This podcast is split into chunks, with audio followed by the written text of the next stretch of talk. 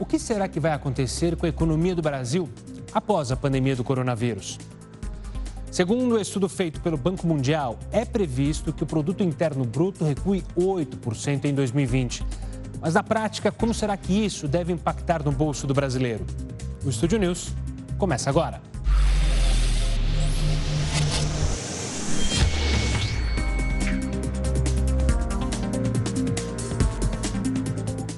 E para falar sobre esse tema, eu converso com Mauro Rochlin, professor dos MBAs da FGV. Seja muito bem-vindo, professor, ao Estúdio News. Muito obrigado, Gustavo. Um prazer estar aqui com vocês. Professor, primeiro eu queria falar um pouco da economia do Brasil antes da pandemia. A gente podia dizer que a gente vivia um momento positivo, que a gente estava numa expansão econômica ou mais numa recuperação econômica dos anos negativos que tivemos? Olha, independente do termo que a gente use para designar o movimento que a economia sofria, o fato é de que a, essa recuperação, a retomada, é, ou qualquer que seja o nome que se dê, se dava num ritmo muito, muito baixo. A gente está falando de alguma coisa que no ano passado, quando a gente falava do PIB do ano passado, a gente estava falando de alguma coisa em torno de 1%. É verdade que se você olhar para o quarto trimestre do ano passado, você vai ver que essa, esse ritmo se acelerou um tanto no quarto trimestre em particular. Agora, mesmo essa aceleração ainda não é um número que, dá, que, que, que fosse possível se comemorar na época. Hoje seria, sem dúvida nenhuma, um ótimo resultado. Estou falando de, de um número que já começava a se aproximar de 2% ao final do ano passado, mas cujo fechamento, PIB do fechamento do ano passado foi de apenas 1%, portanto, alguma coisa sofrível, eu diria. E no primeiro trimestre desse ano, na verdade, já vai, já vai nos mostrar, pelo menos na pontinha do mês de março, um efeito da, da paralisação e, portanto, já vai mostrar um pouquinho de, de uma queda mais pronunciada do que haveria sem a pandemia. Professor, olhando um pouco mais adiante, em maio, o ministro Paulo Guedes afirmou que a economia brasileira tem a chance de se recuperar rapidamente da crise causada pela pandemia. Ele disse que o Brasil é um dos poucos países que tem condição de fazer a recuperação em V. Eu queria justamente que você explicasse para as pessoas em casa o que é essa tal de recuperação em V. E a gente tem a recuperação em U e também a recuperação em W. Ou seja, são vários tipos de recuperações que podem vir a ocorrer, né? É, quando a gente fala em recuperação em diferentes formatos, a gente está falando de como é que ficaria parecido o gráfico relativo ao PIB, ao crescimento da economia. O crescimento da economia tem como principal medidor, como principal indicador o PIB. Então, o que, vai acontecer? O que está acontecendo nesse momento, se você ver o PIB, o crescimento do PIB desse ano em comparação com o ano passado? Você vai ver uma queda acentuada. Então, graficamente falando, você iria ver uma, uma, essa retração apareceria sob a forma de uma queda. E a ideia é que, segundo Paulo Guedes, a recuperação, a recuperação vai se dar de uma maneira muito rápida, muito expressiva, ou seja, essa queda vai ser rapidamente substituída por um movimento de alta. Daí, você olhando para um gráfico, você veria um movimento de V, uma figura de V. Então, a ideia dele é que essa queda muito abrupta, muito violenta, por causa da paralisação compulsória da economia, vai se suceder uma retomada muito rápida, muito vigorosa, em taxas é, quase tão grandes como aquelas que a queda observou. Então, essa é a ideia. Agora, por que, que ela pode ser em U? O que, que seria em U? Seria a gente verificar uma queda pronunciada e durante algum período, alguns trimestres, dois, três, quatro, cinco trimestres, você vê a economia estagnada num patamar muito baixo. Ou seja, sofre uma queda a atividade econômica, essa que nós assistimos agora, ela se mantém nesse nível, a atividade econômica, e mais adiante volta a se recuperar fazendo essa figura de U. O que, que seria é, a figura de W? O que, que ela significaria? Significaria, obviamente, que uma queda muito pronunciada, uma retomada muito rápida, mas seguida de uma nova queda muito rápida e uma nova retomada muito rápida. Por que, que isso poderia acontecer? Por que, que poderia haver esse movimento em W, esse zigue-zague? Poderia acontecer a queda por conta da paralisação, que nós assistimos agora, compulsória, um movimento em V por conta de uma retomada, ou seja, a liberalização uh, que, se, que, que possível vai fazer com que a atividade volte a ser bem melhor do que estava sendo até agora, durante a paralisação, mas uma segunda onda de Covid, uma segunda onda de coronavírus faria com que a paralisação se tornasse mandatória, os governos tivessem que voltar a confinar a população em casa e isso faria novamente com que uma nova queda acontecesse, por absoluta é, impossibilidade de se produzir, mas isso mais adiante seria seguido por uma nova alta no momento em que a, a, economia experimentasse uma retomada. Então essa que é a ideia desses diferentes movimentos que a gente fica especulando a respeito. Professor, considerando então esses cenários que você é, explicou para a gente, Paulo Guedes diz em, é, em uma alta em V. Você acredita que a gente está mais para uma recuperação em V ou o cenário econômico internacional, as incertezas e principalmente também até uma possível guerra econômica, uma continuação da guerra econômica China e Estados Unidos, isso pode influenciar a nossa recuperação e a gente caminha mais para um W ou ainda há esperança de ser um V? Olha, eu acho que há esperança de ser um V. Eu acho que é bastante provável que o V aconteça porque, em primeiro lugar, a paralisação literalmente é, congelou a atividade econômica, fez com que ela acontecesse num nível muito baixo. Vários setores ficaram literalmente imobilizados. Né? É o caso, por exemplo, de comércio, é, principalmente restaurantes, bares, escolas, isso aconteceu com escolas também, vários setores industriais foram muito afetados. Enfim, é, houve essa paralisação de uma maneira geral. O que me parece mais complicado é a de haver uma segunda, uma, uma segunda onda, porque se não havendo, não havendo uma segunda onda, eu acho bastante factível que a atividade econômica volte com vigor. Fala-se de uma queda em torno de 6% do PIB. Esse é o número, em torno desse número é que a maioria dos especialistas e estudiosos é, apontam. Se a gente tiver uma retomada em torno de 3, 3,5%, alguma coisa que não seja tão intensa como a queda, mas seja dessa ordem, eu acho que a gente já vai começar a configurar essa recuperação em V. Isso pode acontecer? Acho bastante provável, porque, afinal de contas, a economia não deixou de funcionar por um problema de falta de oferta de um produto, por uh, uma quebra de safra, enfim. Foi alguma coisa que foi eh, mandatória a partir de uma decisão institucional, que eu quero dizer. Né? Governos determinaram que houvesse a paralisação. Supostamente, havendo a, a, a, volta, a oferta volta a se restabelecer, cadeias produtivas voltam a operar, a demanda volta a fluir de uma maneira mais, é, mais normal, digamos assim, mesmo dentro de um novo normal, enfim. Mas é, me parece que vai haver uma retomada. O problema maior, insisto, não é, acho que a guerra comercial, é o a, a, a, possibilidade de haver uma, uma, uma, segunda onda e com a segunda onda uma, uma, segunda paralisação. Eu acho que esse é o pior, pior cenário. Professor, é, ainda falando sobre essa relação é, saúde e economia, no começo da pandemia, esse dilema, esse falso dilema, né? Criou-se um dilema que ou saúde e economia. Você acha que a gente encontrou um equilíbrio, a gente está a caminho desse equilíbrio entre medidas de quarentena, fechamento reabertura do comércio, ou seja, as duas coisas não podem andar separadas, uma não é excludente da outra?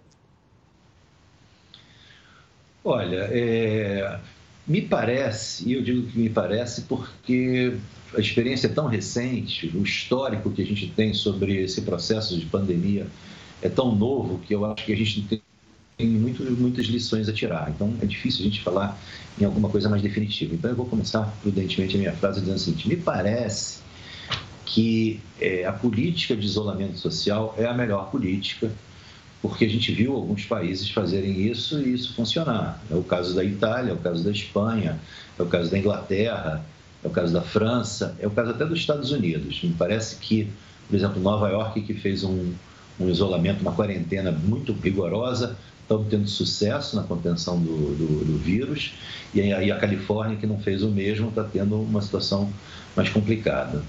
Então, me parece que o isolamento ele é mais eficiente na medida em que, apesar de representar uma paralisação muito radical e, com isso, uma queda muito abrupta e muito pronunciada da atividade econômica, me parece que ele permite uma retomada a partir de bases mais seguras. Ou seja, pelo que tá, a gente está assistindo aí, parece que esses países têm menor, menor incidência dessa tal de segunda onda. Então, eu acho mais seguro fazer dessa maneira. Professor, é, vocês economistas sempre falam que uma crise gera lições. Quais são lições que a gente pode tirar desta crise da pandemia?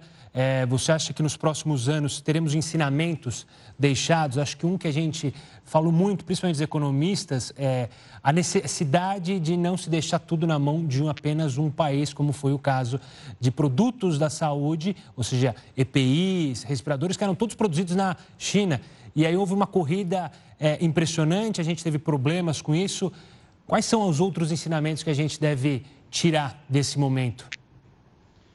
Olha, em termos da, da, da econômicos, da teoria econômica, além disso que você falou, que é alguma coisa que tem um alcance, eu acho um pouco limitado. Você falou a gente escutou muito problemas setoriais acontecendo por, por conta de dificuldades de, de certas cadeias produtivas funcionarem a contento, é, alta dependência da produção chinesa em, em cadeias de suprimento importantes. Apesar disso, me parece que a questão aí é mais setorial mesmo.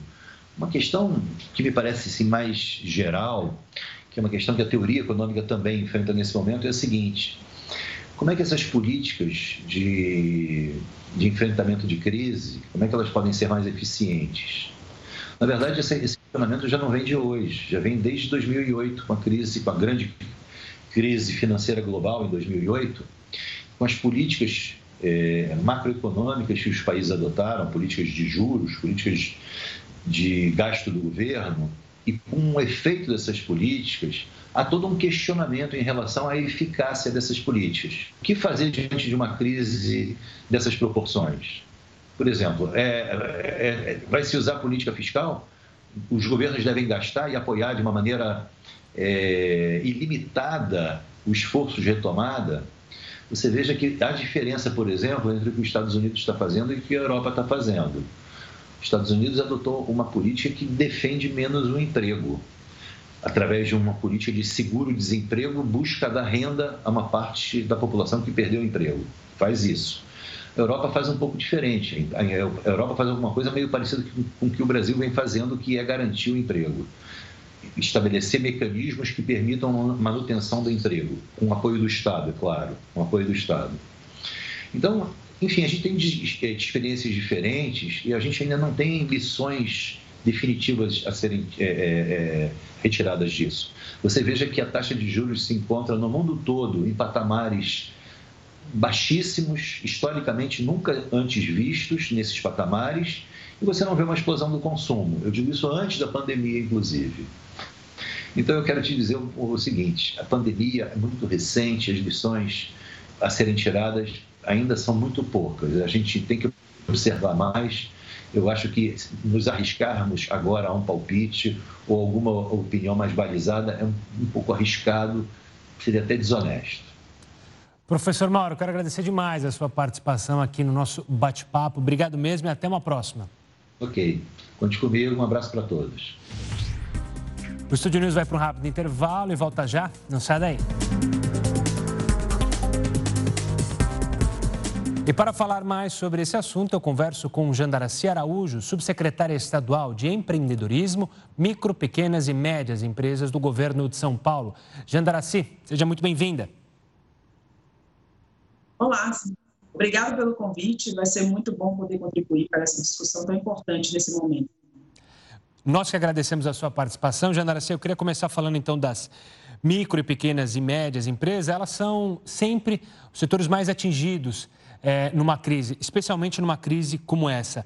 A gente tem também a questão que antes da crise, a gente já vivia um momento de incertezas com o número do desemprego alto e justamente com pessoas indo atrás do empreendedorismo de necessidade.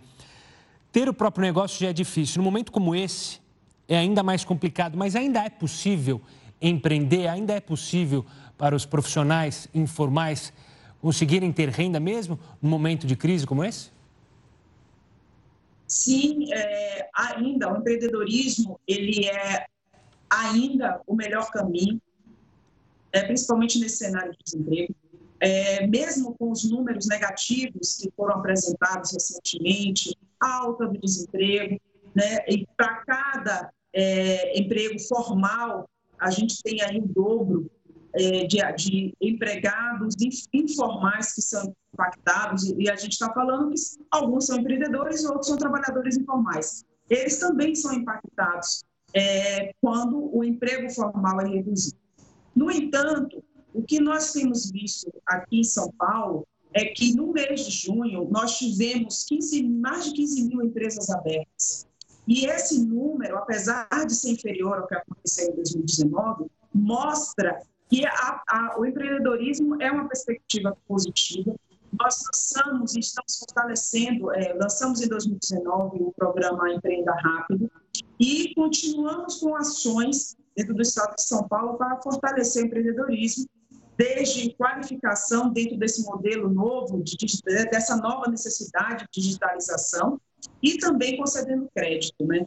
E é uma, uma diferença do que nós temos visto ao, ao longo dos anos, é, ações assertivas para poder garantir que o empreendedor ele consiga ter acesso né, a crédito, a, uma, a um, um programa de qualificação, mesmo durante a pandemia. É, o crédito para micro pequeno empresário, ele é difícil, é difícil acesso para todos. Isso não é uma exclusividade aqui em São Paulo, nem no Brasil, no mundo inteiro. Por que é tão difícil para o micro e pequeno empresário conseguir esse acesso ao crédito? Porque grandes empresas, claro, têm um lobby, têm uma facilidade em lidar. Por que, que o micro pequeno empreendedor ainda assim enfrenta tantas barreiras para conseguir esse crédito? Uma das principais dificuldades para esse empreendedor, para o microempreendedor, é o sistema de garantias que nós temos no Brasil. Isso impacta bastante nesse processo de análise de risco e na concessão de crédito, principalmente pelos grandes bancos. Um outro ponto, é, e que é, é o que impactou, né, mesmo com as ações que foram, é, os programas que foram criados para concessão de crédito micro pequenos, é, micro pequenos, nós temos aí uma grande concentração é, nos grandes bancos. E isso faz com que o dinheiro não acabe não chegando na conta. Nós fizemos, é, em termos estaduais, nós fizemos algumas ações, isso sem recursos federais, apenas com recursos do Estado, e conseguimos chegar na conta, é, usando um fundo é, de aval, avalizando 100% da operação de crédito, e isso fez diferença. Mas os recursos do Estado, especificamente, para isso, são limitados. Né? E isso impactou de a gente não conseguir, nós não conseguimos é, atingir a grande massa, a demanda é muito grande, e é, eu entendo que, se a gente trabalhar um novo modelo de sistema de garantias, principalmente para esse, esse micro pequeno empreendedor, e pequeno empreendedor, que são os maiores geradores de emprego, isso pode facilitar bastante também o processo de concessão de crédito. Jandaraci, é, eu queria que você olhasse para frente, então, justamente para esse grupo dos micro pequenos empresários, qual que é a sua expectativa, apesar dos problemas, você bem citou aí da dificuldade do acesso ao crédito, você vê com esperança ainda a retomada para esse micro pequeno empreendedor? É, acredito bastante na, na, na, nesse processo de retomada. Nós precisamos, sim, ajudar esse empreendedor a descobrir novos nichos, a retomar as suas atividades de forma estruturada e para que ele, ele possa, né, daqui a um tempo, a gente possa ver os efeitos. Né? Vai ser um pouco mais lento. Né? Nós tivemos aí esses seis meses é, de 2020 é, extremamente complexos, confusos, é, mas a gente, eu acredito sim que empreendedorismo é uma saída e que se reinventar é, vai ser a solução para quem empreende de forma tradicional, não está no modelo tecnológico, não é um, um negócio voltado à tecnologia ou voltado aos grandes setores que apresentaram crescimento nesse momento. Gendaraci, eu quero agradecer demais a sua participação aqui conosco no Estúdio News. Muito obrigado. Eu que agradeço a oportunidade e vamos acreditar no empreendedorismo como um grande motor né, da retomada da economia. Agora eu converso com Arthur Martinho, vice-presidente do IBREI, Instituto Brasileiro de Desenvolvimento de Relações Empresariais Internacionais. Obrigado pela participação aqui conosco, Arthur. Valeu, Gustavo. Obrigado. Arthur, no primeiro bloco eu estava conversando com o professor Mauro, da FGV, e a gente falava que ainda é muito cedo para se especular o que vai acontecer com a economia mundial. Mas muito tem se falado justamente sobre a dinâmica das relações globais. E é isso que eu queria saber de você. Dizem que ela vai ser modificada. O que vai mudar? Quais serão aspectos positivos e negativos dessa mudança? Bom, falando sobre uh, essa movimentação que vai acontecer, isso é, isso é óbvio, a primeira coisa que me vem à cabeça nesse sentido é o que já acontece há alguns anos, né? mas agora vai se tornar ainda mais forte, que é o fortalecimento intrablocos, ou seja, os países eles vão, é, obviamente, ter essa preferência para parceiros mais próximos, até mesmo depois desse momento que nós estamos passando, o que o menos vai ser é, colocado em pauta vai ser a parte logística, né? Porque quando você fala de fazer é, negócios com países de outros lugares mais afastados, vai ser complicado, porque a gente está no momento que, claro, as pessoas estão com medo.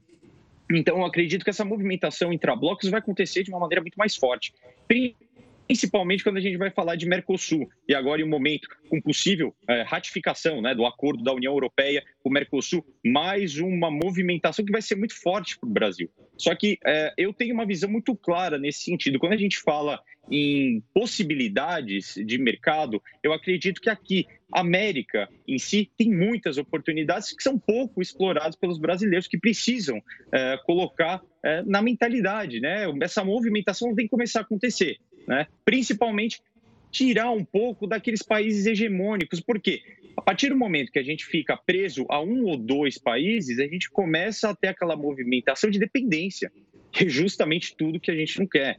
E aí eu falo para você, se a gente for falar de pontos negativos, a gente está no momento que as pessoas estão com muito medo. Por quê? Falta de informação, muitas palavras sendo colocadas em governos, eh, em países, em praças né, de movimentação que poderiam ser interessantes para um, uma empresa e que acabam sendo colocadas de lado. Ou seja, as pessoas estão com medo, elas estão levando muito em conta o que os outros estão falando e estão esquecendo que elas têm que prestar atenção no seu produto, na sua marca e atrás de informações fidedignas, né, independentes. Eu acredito que essa é uma movimentação que vai acontecer, já está acontecendo, nós temos visto isso muito no, no próprio Instituto, mas acima de tudo, algo que a gente tem recebido e muito forte, é uma questão, neoprotecionismo. As pessoas têm que começar a valorizar o nosso produto nacional. E a gente não precisa ir muito longe. Quando a gente fala, por exemplo, de um mercado muito forte, a China, um dos primeiros é, atos que o governo chinês fez, vamos valorizar o nosso mercado interno.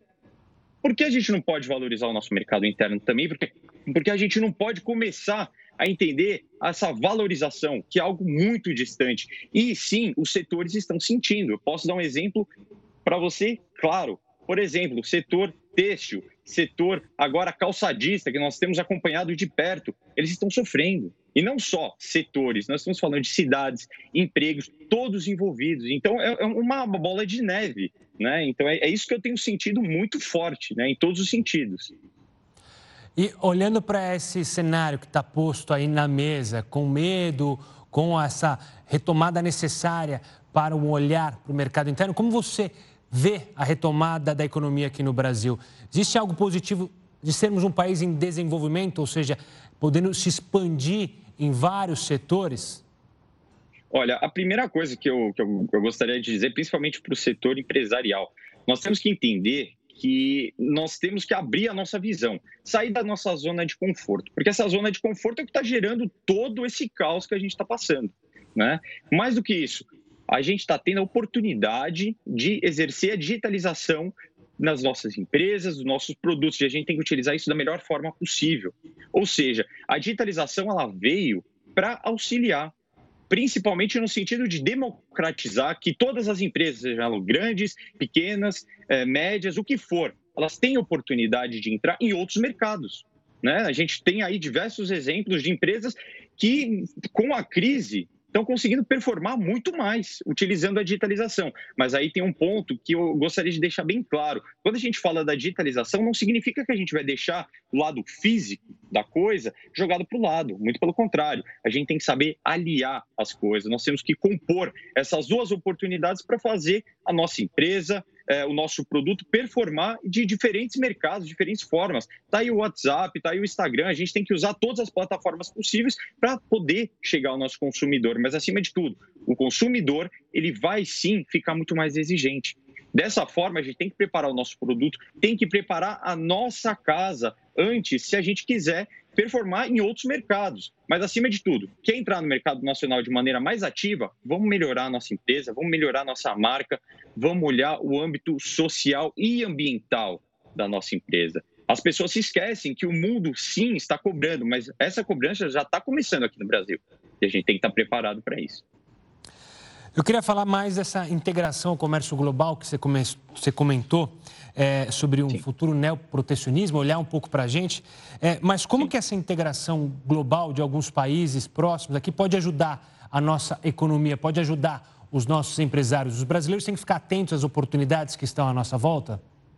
Com certeza. A primeira coisa, como, como eu falei, a gente não pode depender de um ou outro mercado. A gente tem que ter vários leques de opções na mão. Nós não sabemos o que vai acontecer. Principalmente quando a gente fala, dando um exemplo, no caso, a China, por exemplo. Nós não sabemos se nós vamos ter embargos, o que, que vai acontecer, se vai ter cordão de isolamento. O que nós sabemos é que são diversas empresas multinacionais saindo da China justamente com esse medo. Se você tiver um produto aliado à China, somente a ela, você vai estar naquele, naquela zona de risco. E aí eu falo para você, a empresa que começar a olhar de uma maneira mais holística para a América, para os nossos parceiros mais próximos, até mais é, no sentido logístico da coisa, a gente vai conseguir performar muito mais. Por quê? A gente tem oportunidades aqui. Acima de tudo, nós temos que preparar, né, nesse neoprotecionismo, a gente tem que aproveitar o momento que o dólar está muito bom para a gente exportar. Eu acredito muito que o caminho da exportação vai ser, sim, o caminho para o brasileiro performar de uma maneira, nesse momento pós-crise, né, de uma maneira mais ativa. Né? Eu acho que é a maneira mais fácil. Só que assim, quando a gente fala em exportar, óbvio que a gente tem que preparar todo o produto, tem que ter uma adequação, mas são coisas que são possíveis. A internet ajuda nesse contato com as pessoas que querem comprar? Ajuda. A gente tem que estar pronto para isso. Eu acho que esse que é, que é a grande mensagem para todos aqueles que querem empreender. A gente sabe que o empreendedorismo agora vai aumentar e muito, mas acima de tudo, você tem que saber o caminho que você está tomando, né? Tem que ter cuidado principalmente na área internacional, porque um caminho errado na área internacional custa e muito caro. Arthur, eu queria tocar justamente nesse ponto. Você disse que vai aumentar o empreendedorismo, a gente tem que ficar atento a essas posições. Você acredita que também o governo federal tem que ajudar, desburocratizar, ajudar para que o empresário, justamente o empresário brasileiro, consiga é, ter um, ver uma luz no final do túnel? Com certeza. Nós sabemos agora, né, principalmente nessa, nesse momento do Covid, que o governo já investiu 31 bilhões em diversas áreas para justamente sanar esses problemas que estão acontecendo. Só que a gente não pode esquecer de uma coisa: não é só responsabilizar o governo federal, a gente tem que olhar também para o governo municipal e estadual porque não adianta ficar num jogo de poder que acaba totalmente, nós acabamos, eh, acabamos sendo dilacerados. É basicamente isso que acontece. O governo federal tem sim uma missão muito importante no sentido de abrir as oportunidades. A gente tem visto, eu acho que essa movimentação com a União Europeia vai ser muito importante para o Brasil, só que acima de tudo, nós temos que ter em mente que a, no momento que nós vamos fazer qualquer acordo comercial, nós temos que ter a presença dos empresários, né? que é muito complicado. As pessoas não sabem. Vou dar um exemplo simples. Nós estamos vendo economias que vão performar depois, lá para 2021, vai crescer 3% o PIB. Um exemplo. Israel, que é muito forte. Outro exemplo, Egito. Esses dois países, eu não sei se as pessoas sabem, nós temos acordos com eles. Então, a informação, acho que vai ser o, o, diferencial e o governo peca nesse sentido. O governo tem que trazer mais informação, tem que mostrar para as pessoas que tem outros caminhos. Que, por vezes, você ficar focado somente em um país é um erro. E você tem a solução aqui mesmo, dentro de casa, utilizando o Mercosul. Para isso, você pode utilizar uma alavanca para ir para outro país, conhecer outro mercado. Eu acho que esse que é o momento para a gente começar a repensar nisso. As pessoas precisam saber dessas informações e é muito complicado. Nós, por sermos totalmente independentes, nós temos esse, essa principal função: trazer essas informações para as empresas, para todos os interessados. Né, acima de tudo, que é uma função que o governo tem que desempenhar também. A gente sabe que está acontecendo e o que eu desejo é que aumente cada vez mais o nível de informação, porque as pessoas precisam. Nós ficamos meses parados aqui. A hora que começar, e aí, como é que vai ser? Ninguém sabe ainda. O que a gente sabe é que a gente tem que ser muito melhor do que a gente era antes. Porque a gente ficou três meses parados. Como é que a gente vai arrumar a economia? Então é, é muito delicado essa situação. Claro, delicado, mas é com a conversa e com a informação, como você bem disse, e a gente vai sair dessa. Arthur, quero agradecer demais a sua participação aqui, enriquecendo o nosso debate. Muito obrigado, Gustavo. Fico à disposição. Um forte abraço. Estúdio News fica por aqui. Eu conversei com Arthur Martinho, vice-presidente do IBRE, o Instituto Brasileiro de Desenvolvimento de Relações Empresariais Internacionais, com Mauro Rocha, professor dos MBAs da FGV, e Jandaraci Araújo, subsecretária estadual de Empreendedorismo, Micro, Pequenas e Médias Empresas daqui do governo de São Paulo. Você já pode acompanhar essa entrevista pelo nosso canal no YouTube, no Play Plus e também pelo nosso podcast disponível já nas plataformas Spotify Deezer. Semana que vem tem mais. Até lá. Tchau, tchau.